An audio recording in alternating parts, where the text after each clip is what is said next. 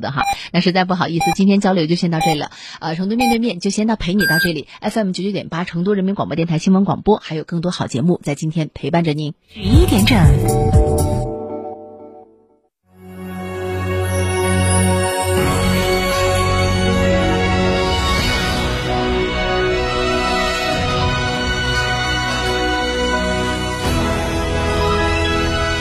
成都的声音。FM 九九点八，成都人民广播电台新闻广播。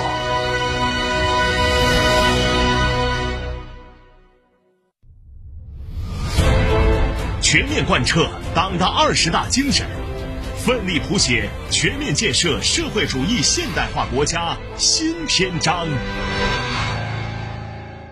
欢迎光临天成餐厅，这里为品牌提供经典广播电视新媒体做法有品牌宣传、软性植入、专属定制活动执行，独家代理成都电视台全频道频率以及看度 APP 广告业务。天成传媒层出不穷，合作热线八四三三六九五五。长城魏牌新能源超级品牌日来了，九点九元下定，最高享六千置换至高两万元补贴，增购至高一万元补贴，还享五年或十五万公里整车质保。嘉诚魏牌龙泉店六五零七六二二二。哈弗 H 六新能源王者归来，插电混动车型，十五点九八万起，上绿牌，低油耗，长续航，动力强，更安全，更有金融置换等多重好礼。详询零二八六三个五九三九三零二八六三个五九三九三，买哈弗到家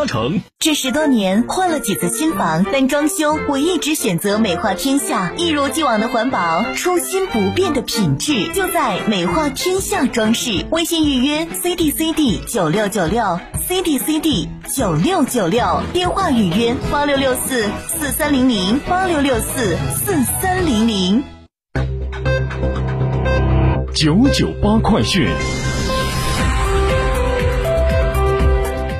北京时间上午十一点零二分，这里是成都人民广播电台新闻广播，我是林玲，为您播报新闻。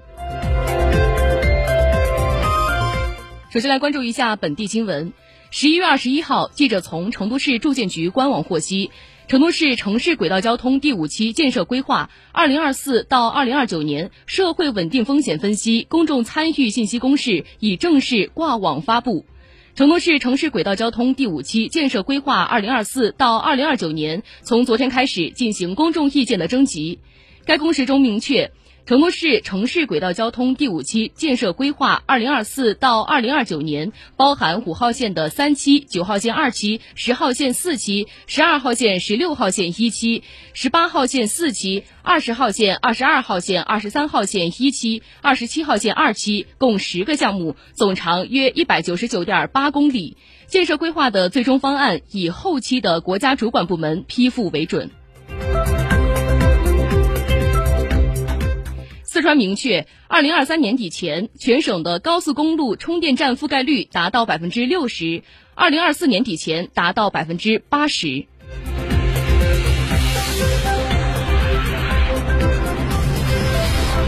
我们再来关注一下国内新闻，国务院联防联控机制二十一号发布的《新冠肺炎疫情防控核酸检测实施办法》明确。在常态化监测中没有发生疫情的地区，严格按照新型冠状病毒肺炎防控方案第九版确定的范围，对风险岗位和重点人员开展核酸检测，不得扩大核酸检测范围，一般不按行政区域开展全员核酸检测。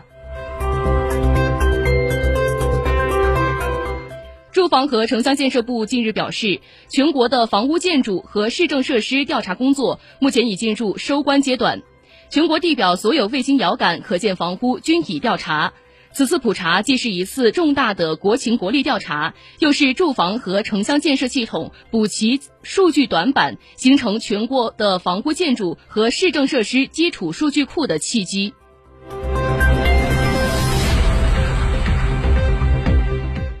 文旅部等十四部门印发《关于推动露营旅游休闲健康有序发展的指导意见》，意见提出。推动公共营地建设，扩大公共营地的规模，提升服务质量，鼓励支持经营性营地规范建设，提高露营产品品质，增强人民群众文明露营意识，推广无痕露营。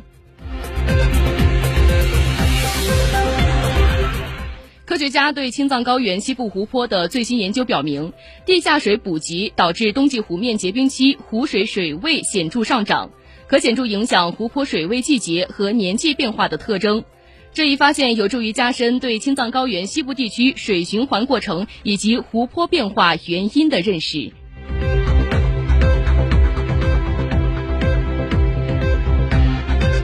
十一月二十一号，联合国中国空间探索与创新全球伙伴关系研讨会开幕。当前，我国天地一体化的空间基础设施建设取得重大进展，构建了以卫星通信、卫星遥感、卫星导航为主体的天地一体化国家空间基础设施体系。我国目前在轨稳定运行的空间基础设施卫星有三百余颗，居世界第二位。二十一号，中国石化与卡塔尔能源公司签署了为期二十七年的液化天然气长期购销协议。卡塔尔能源公司将每年向中国石化供应四百万吨的液化天然气。记者二十一号从中国石油获悉，全国最大的天然气储气库——中国石油新疆油田呼图 B 储气库，日前正式启动第十周期采气运行，全力保障今冬明春天然气供应。十一号，在酒泉卫星发射中心，神舟十五号载人飞船与长征二号 F 遥十五运载火箭组合体转运至发射区，计划近日择机实施发射。我们再来关注一下国际新闻。近日，国际足联主席因凡蒂诺在卡塔尔世界杯开赛前的新闻发布会上发表近一小时的论述，言辞尖锐，语气从沉稳到激烈，矛头对准西方政客和西方媒体近年来对卡塔尔陈词滥调的指责。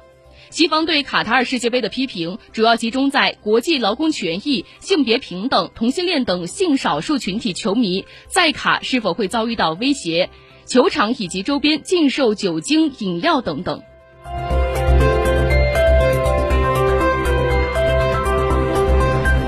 美国白宫二十一号发表声明称，美国总统拜登宣布，美国的纽约州进入到紧急状态，并下令给予该州联邦援助，以帮助当地对抗暴风雪。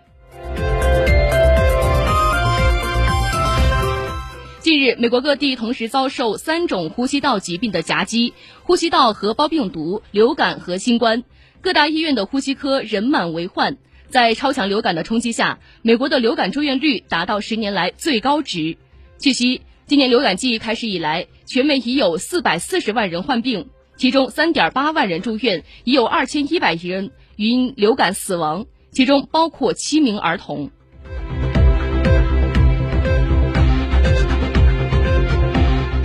当地时间二十一号，俄罗斯总统普京签署了一项法令，规定从二零二三年七月一号开始，俄罗斯政府对含糖饮料征收每升七卢布的消费税。俄政府称将把这部分资金划拨给与糖尿病治疗相关的项目。英国伦敦博物馆将从十二月五号开始进行搬迁工作，搬迁预计将用时三年，耗资二点五亿英镑。加拿大政府近日宣布制裁海地的前总统马尔泰利和两名前总理拉莫特与塞昂。据印尼的应急部门消息。